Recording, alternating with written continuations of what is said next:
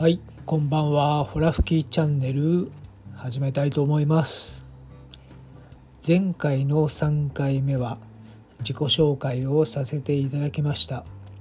まあ3回目にしてね自己紹介かよと。それって初回にやった方がいいんじゃないのと自分でね自分に突っ込みましたけれども。まあお気楽な感じでやれたらいいかなと思っております。えー、さて今回は第4回目ということで、えー、テーマはですね自分の思考の源流を知るということについてお話ししたいと思います。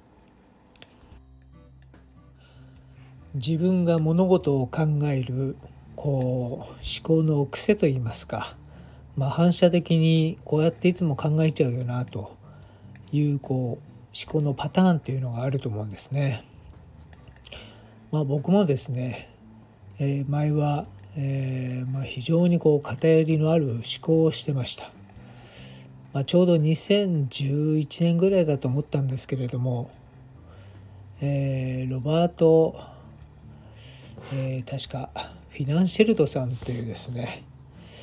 まあ、あの方が書いた「ザ・マネーゲームから脱出する方法という本がありまして、えー、非常に感銘を受けたんですね。内容の詳細はもうすっかり忘れちゃいましたけれどもね、まあ、とにかくその、えー、自分の精神であるとか、えー、思考についてですね、まあ、非常に自分にどハマりした、え記憶があります。でその後ですね、えふとこうこの思考のパターンって何だろうと思って調べる機会がありまして、えー、結局ですね、えー、そのロバートさんの思考の源流にあったものは調べていくとですねまあインドの哲学だったんですね。ちょうどインドで8世紀ぐらいに、えー、活躍したとされている、えー、シャンカラという、えー、哲学者の、え思考でした。それを現代版にアレンジした何、えー、と言いますか理論で、まあ、いろんな本を書いてですねまあでも世界百数十カ国以上で大ベストセラーになった本というのを後から知りましてやっぱりすごいなと思いました。と同時にすで、に、もうその思考がですね8世紀にインドでは完成されていたという事実もありましたので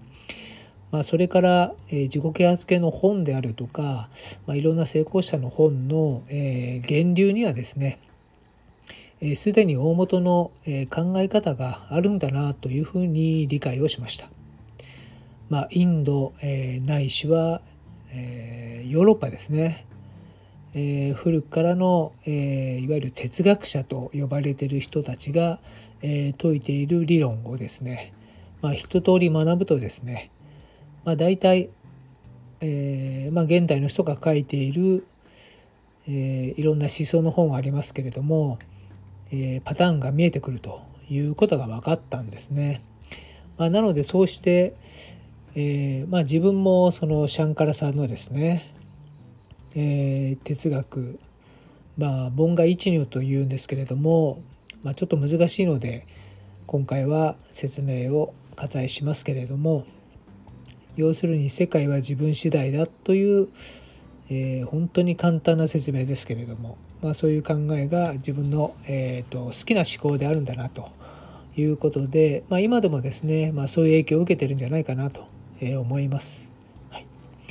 まあ、なので、えー、意外とですねオリジナルの思考というものは、まあ、すでに昔の、えー、人がですね解明してくれてるというふうに思うとなんだか気が楽になったんですね。